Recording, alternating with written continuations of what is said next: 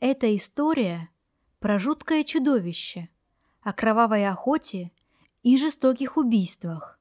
А еще про короля Франции Людовика XV и серебряные пули. Кажется, декорации идеально подходят для мрачных сказок братьев Гримм, но действительность, как часто бывает, оказалась куда страшнее самой мрачной сказки. Это «Упыриное королевство»? Добро пожаловать! Меня зовут Саша, и здесь вы услышите истории о монстрах, реальных или выдуманных, которые иногда куда ближе, чем вы думаете.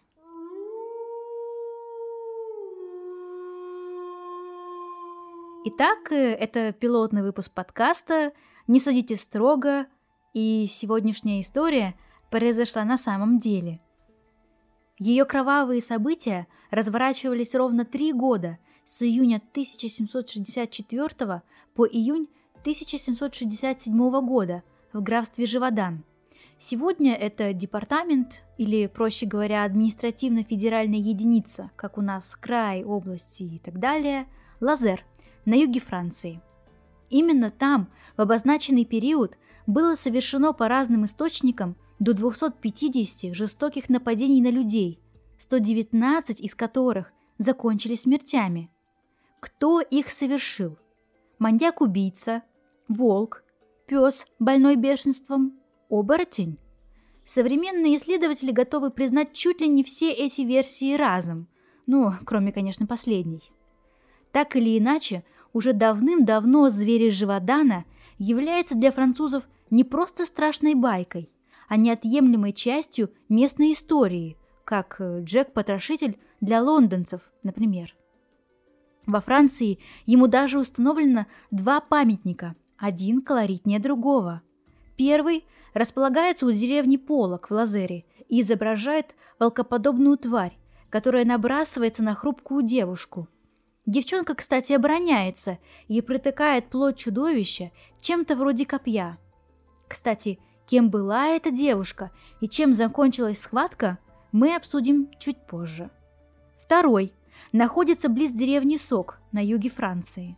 Здесь представлен волк исполинских размеров, ростом под 2 метра и никак не меньше длиной, с угрожающей открытой пастью, полной громадных острых зубов.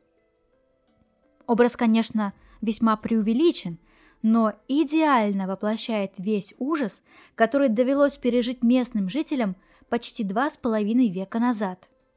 Кстати, Таинственности этой истории добавляет и то, что от самого зверя не сохранилось ничего, ни шерстинки, ни фрагмента кости, ни хотя бы достоверной зарисовки.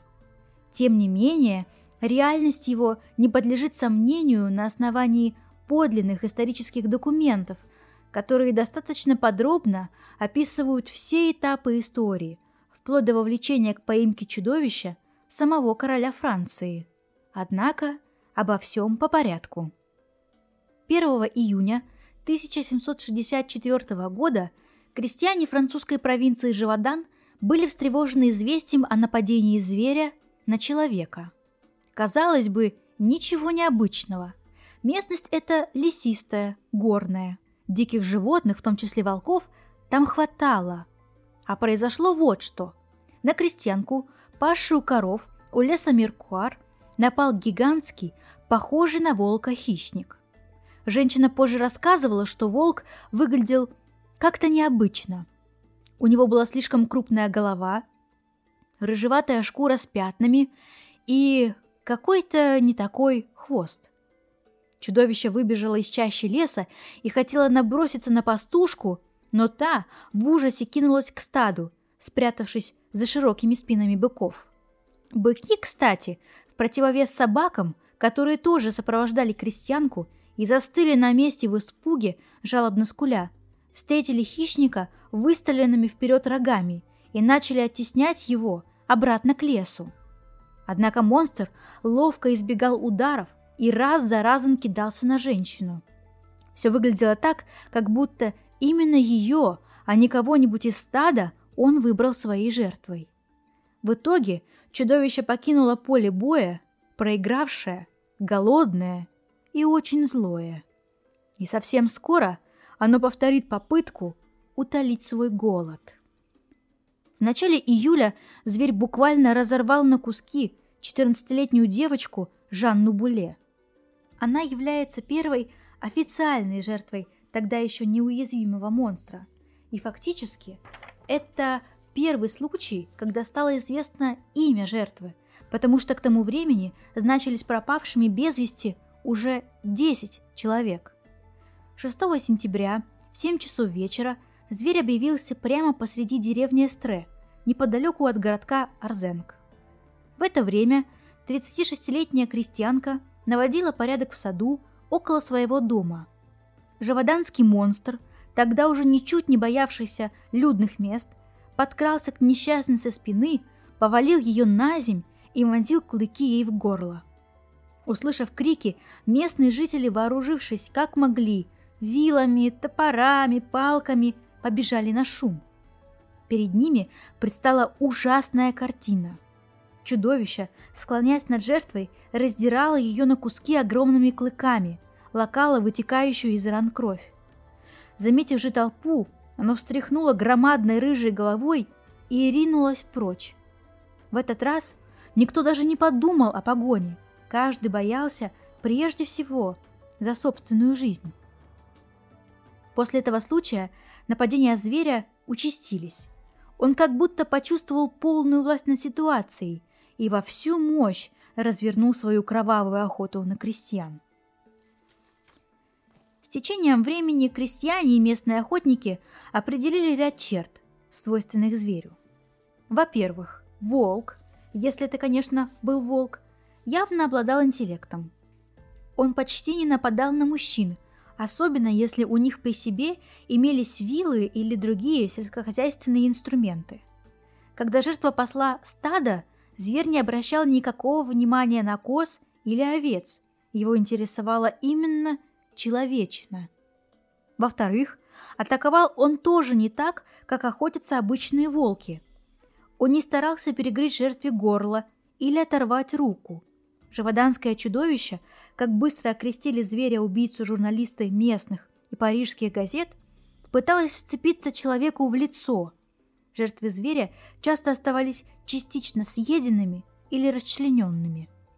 Иногда отсутствующие конечности или головы находили в нескольких десятках ярдов от тела, представляя собой настоящую сцену ужаса для случайных свидетелей и очевидцев. Те, кому посчастливилось уцелеть, и вовсе рассказывали, что зверь иногда поднимался на задние лапы и бил человека в грудь передними. В-третьих, хотя в рассказах выживших жертв нападений и были схожие детали его внешности, многое звучало противоречиво. Кто-то запомнил зверя как гигантского саблезубого волка, по словам других, ростом он был с лошадь, на рыжей шерсти имелись пятна, вдоль холке тянулась темная полоса. Хвост совсем не похожий на волчий. На его конце имелась кисточка, которой хищник обмахивался. В регионе тем временем нарастала паника, и к концу осени 1764 года количество жертв зверя достигло 27 человек. Чтобы успокоить людей и поддержать порядок, губернатор региона Лангедок направил в Живодан драгунский отряд. 56 великолепно обученных кавалеристов при поддержке местных охотников и крестьян несколько недель прочесывали леса, и хотя убили около сотни волков, однако того самого зверя найти не смогли. Но неожиданно охотничья удача улыбнулась двум крестьянам, которые возвращались с облавы. Прямо на них из-под леска выскочил огромный рыжий волк, тот самый, о котором ходили леденящие кровь истории. Мужики не растерялись и пальнули в хищника. Обе пули попали в цель, но зверь поднялся на свои мощные лапы и, пошатываясь, направился в глубину леса. По кровавому следу крестьяне бросились в догонку за ним, но остановились, обнаружив недалеко от опушки растерзанный свежий труп юноши. И после этого нападения на людей прекратились. Счастливые живоданцы решили, что раненое чудовище в муках которых оно явно заслуживает, сдохло где-то в чаще. Время шло, наступила зима. И как вы думаете, что произошло дальше? Люди снова начали пропадать. Либо бесследно, либо останки их тел находились спустя время в безлюдных местах, на опушках, в полях. И примерно в это время в нашей истории возникает первый настоящий герой. 12 января 1765 года 13-летний Жак Портфе во главе ватаги из семи девчонок и мальчишек повстречал огромного волка. Дети, воодушевленные примером Жака, начали кидать хищника камнями и комьями мерзлой земли. Зверь явно не ожидал столь решительного отпора и убежал в лес, где через несколько часов все же убил мальчика из соседней деревни. О подвиге Жака Портфе написали парижские газеты, и сам король Людовик XV распорядился наградить юного героя солидной суммой в 300 ливров. Мальчишка даже получил образование, оплаченное из личных средств монарха. Тогда и стало понятно, что живоданский монстр вернулся, и складывать оружие рано. Среди наиболее заметных историй о храбрости местных жителей в схватке со зверем был случай Жанны Мари Вале. 11 августа 1765 года девушка, которой по разным источникам было или 19, или 20 лет, пересекала реку со своей сестрой. Именно тогда на них напал монстр. Мари Жанна приняла решение сражаться и, вооруженная штыком, прикрепленным к шесту, пронзила грудь зверя. Раненое существо поспешило ретироваться, а Вале стала известна как Амазонка или Живоданская дева. Именно ее история представлена в камне у деревни Полак. Кстати, ее образ будет использован в пятом сезоне сериала «Волчонок» и ловко вплетен в канву сюжета, хотя достоверности, конечно, маловато. Но продолжим. К концу 1765 года количество нападений зверя приблизилось к полутора сотням. 55 человек растерзаны. В основном это по-прежнему были женщины и дети.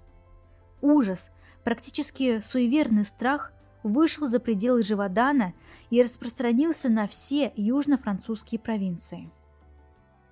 Здесь немного обсудим политико-социальную ситуацию внутри страны в это время. Франция 1765 года находилась в плачевном состоянии. Семилетняя война закончилась совсем недавно, и государство потерпело многочисленные поражения от англичан и пруссов. Король Людовик XV также потерял большую часть заморской империи своей страны, включая Канаду. Экономическое положение было неимоверно тяжелым. В стране царил хаос. С одной стороны, несмотря на настоящую резню, которую зверь устроил, он был идеальным врагом для нации, эдаким воплощением зла, которое можно победить, объединившись. С другой, чудовище и его жертвы вообще могли бы остаться незамеченными или практически незамеченными, если бы не пресса. Поскольку политические новости в основном подвергались королевской цензуре, газетам приходилось обращаться к другим информационным поводам. В частности, газета «Авиньонский курьер» и ее главный редактор Франсуа Маринас вообще, современным языком говоря, раскрутились и сделали себе имя на освещении кровавой живоданской трагедии. Именно это издание, по сути, превратило зверя из захолустного бедствия в национальное дело. Итак, король Людовик XV, который без фанатизма, но следил за развитием этой кровавой истории, распорядился отправить в Живодан лучших охотников. В конце зимы 1765 года в места злодеяний приехали отец и сын Деневалли, на счету которых числились более тысячи отстрелянных волков. Знаменитые звереловы из Нормандии полгода искали след чудовища. 9 августа 1766 года они устроили грандиозную облаву с участием роты солдат и шести сотен окрестных крестьян. Эта толпа распугала зверье на километры вокруг а монстр, словно издеваясь, через день напал на молодую девушку. Но, к счастью, ей удалось отбиться. Именитые охотники уехали, несолоно хлебавшие, под гневные крики и проклятия крестьян. Тогда на смену отцу и сыну Людовик откомандировал в Живодан новую знаменитость – лейтенанта королевской охоты Франсуа Антуана де Батерна. Де Батерн, прибывший с собственной сворой волкодавов, начал систематическое прочесывание окрестных лесов, по результатам которого объявил об убийстве нескольких сотен обычных волков. Большую облаву лейтенант назначил на 20 сентября. Крестьяне уже не верили в действенность таких массовых мероприятий, поэтому на призыв Дебатерна отозвались всего 40 добровольцев. Обученные псы наткнулись на необычайно крупного волка, которого Дебатерн тут же поразил пулей в плечо. Зверь упал лишь на секунду, а потом снова вскочил на лапы. Другой охотник выстрелил и попал волку в глаз, но тот снова поднялся и бросился на лейтенанта. Раздался залп, и гигантский хищник упал в третий раз. Теперь уже навсегда. Охотники не сомневались, что у их ног лежало живоданское чудовище. Уж слишком крупным был этот волк. Его тут же измерили. Зверь имел 80 сантиметров в высоту, а от носа до кончика хвоста 170 сантиметров. Во вспоротом брюхе нашли лоскуты красной материи. Как решили участники охоты, явное доказательство людоедства убитой твари. Из трупа волка сделали чучело, которое лейтенант отвез в Версаль и представил королю как доказательство собственного охотничьего триумфа. Огромное чучело назвали волком из Шас по названию аббатства, около которого застрелили зверя. Восхищенный Людовик щедро наградил своего лейтенанта. Нападения на людей в Живодане прекратились. Королевский совет счел дело закрытым, и когда две недели спустя из Живодана пришли известия, что эпидемия убийств, оказывается, продолжается, на это никакой реакции не последовало. Последний период истории живоданского зверя самый загадочный. Наконец, внезапная вспышка нападений в начале июня 1767 года вынудила местного дворянина, маркиза де Апше, организовать охоту. Оставшись без помощи, местные жители устраивали то крестные ходы, то облавы, забивали скот, не решаясь отправлять его на выпасы, разорялись, потому что слишком опасно было возить продукты на рынок. Несмотря на все предосторожности, продолжали погибать. Во время одной из облав 19 июля 1767 года под пулю местного охотника Жана Шастеля угодил волкоподобный монстр, почти точный двойник того, что был убит Дебатерном. И вот только с тех пор по-настоящему нападения прекратились. Согласно книге историка Джеймс Смита «Монстры Живодана. Создавая зверя», участие Жана Шастеля в этой охоте, помимо благородства, было обусловлено еще и местью, потому что двумя неделями ранее его любимую племянницу изувечило чудовище – очень интересно звучит описание фееричной победы Шастеля над зверем. В назначенный день он зарядил ружье пулями, которые сам отлил из серебра и осветил в церкви. Выйдя на опушку леса, Жан опустился на колени и начал громко читать принесенную с собой Библию. Внезапно из кустов прямо к нему направился огромный зверь. Он шел к коленопреклоненному охотнику, слегка помахивая длинным хвостом. Шастель поднял ружье и выстрелил в волка почти в упор. Тут же он перезарядил мушкет второй серебряной пулей и сделал контрольный выстрел. Тогда настоящее живоданское чудовище было убито. Когда ему вспороли живот, то там нашли предплечье маленькой девочки, погибшей накануне, что стало еще одним доказательством – убит тот, кого искали. К слову, в Париже Шастелю премию не выплатили, ведь вопрос закрыт. Благодарные живоданцы, правда, собрали ему скромную сумму в 72 ливра. В свою очередь Дебатерн получил несколько тысяч ливров. Измерения показали, что убитый Жаном зверь был меньше, чем волк из шас. От ушей до основания хвоста в нем насчитали 99 сантиметров. Размер страшной пасти, наводивший ужас на целый регион, равнялся 19 сантиметрам. На обычного волка зверь, тем не менее, походил мало. Передние лапы слишком длинные. Такого вытянутого черепа и торчащих изогнутых клыков местным охотникам видеть не доводилось. Но серо-рыжая шкура с темными пятнами и темной полосой вдоль хребта была явной приметой живоданского зверя. Кроме того, на теле зверя нашли множество шрамов от ран разной давности, в том числе от дробового ранения. Труп людоеда несколько дней с почетом возили по окрестным деревням. Стояла жара, и вскоре охотничий трофей начал, мягко говоря, пахнуть. Местный таксидермист спешно и не особо умело набил из него чучело, которое отправили в Версаль. Однако к прибытию в королевский дворец живоданский зверь смердел так страшно, что Людовик еще издалека потребовал от него избавиться. Чучело зверя спешно сожгли. Так какова же природа живоданского убийцы и чем обусловлено его появление? Версий здесь хватает.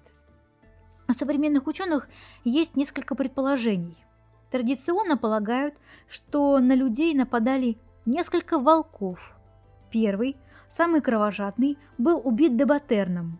Второй, тоже очень крупный волк, погиб осенью 1766 года, когда попался в одну из расставленных в лесу ловушек. Третий же был застрелен Шастелем в 1767.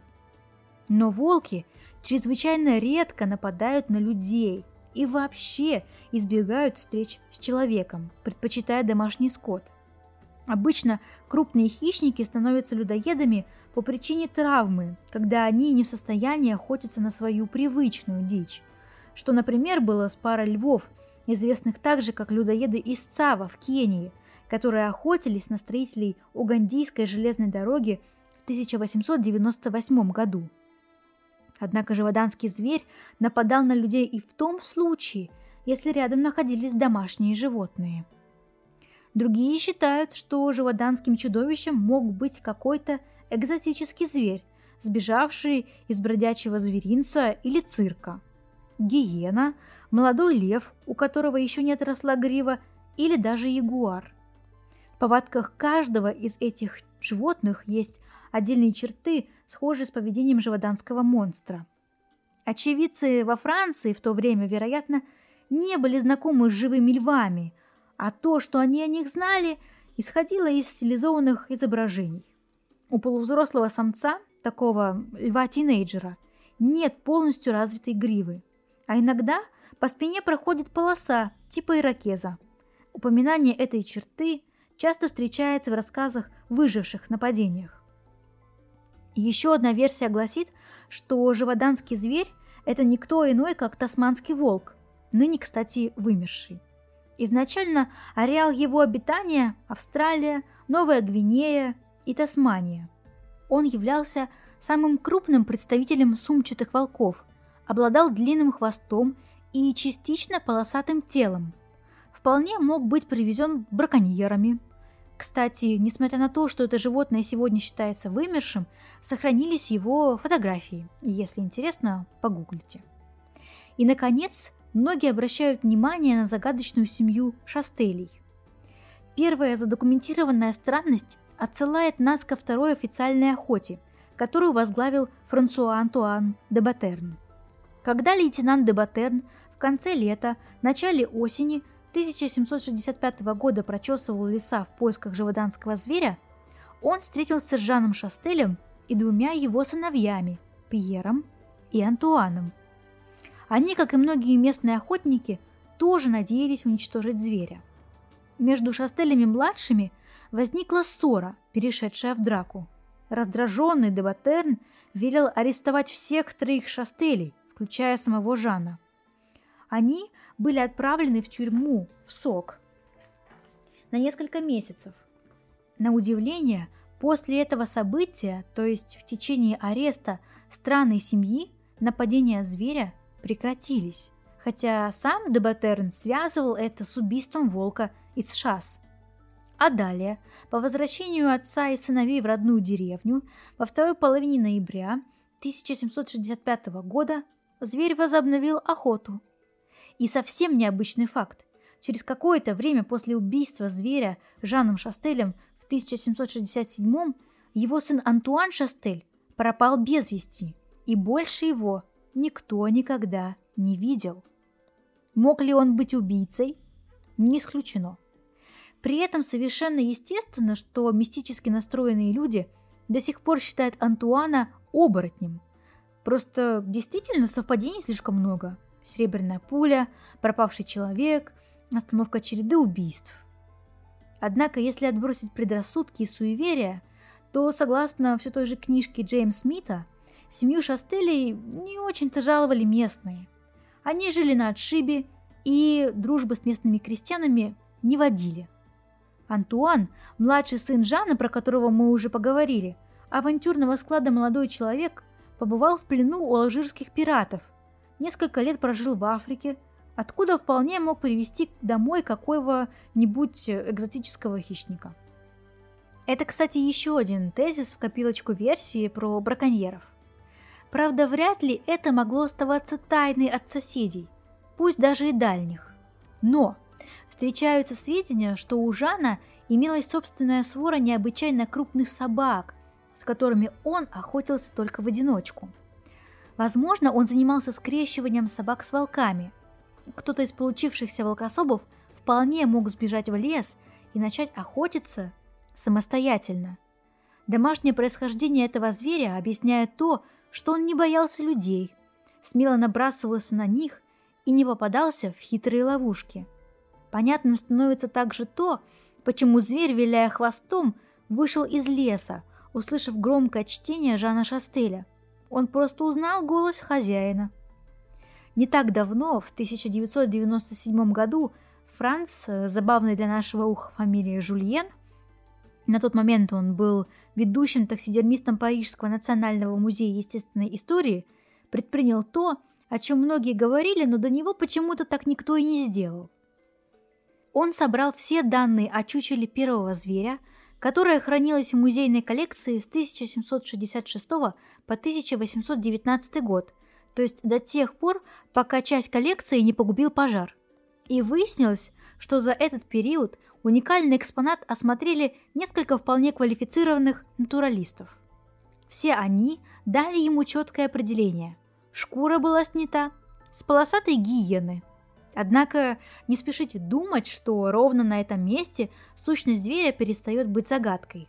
Определить вид гиены только по шкуре, без скелета или хотя бы черепа, и сейчас дело нелегкое. Внешность и масть этих хищников весьма изменчива – а в XVIII или XIX веке ученые запросто могли заблуждаться. Так или иначе, если данные Жульена точны, по-видимому, в живодании свирепствовал зверь семейства гиеновых, а не собачьих. В силу этого говорят некоторые его повадки, например, то, что при нападении зверь метил в голову или обладал хорошей способностью к прыжкам. Итак, кем на самом деле было живоданское чудовище, навсегда останется тайной, скорее всего. Нам с высока столетий остается только, пожалуй, соболезновать жертвам нападений монстра, наблюдать за его постоянным воплощением в массовой культуре. К примеру, в 2019 году даже вышла нелинейная квест-игра по мотивам оригинальной истории. Или, как я уже говорила, живоданский сюжет использовали в популярном в свое время сериале «Волчонок», а также Аккуратнее ходить по ночным улицам, особенно в полночь. Берегите себя.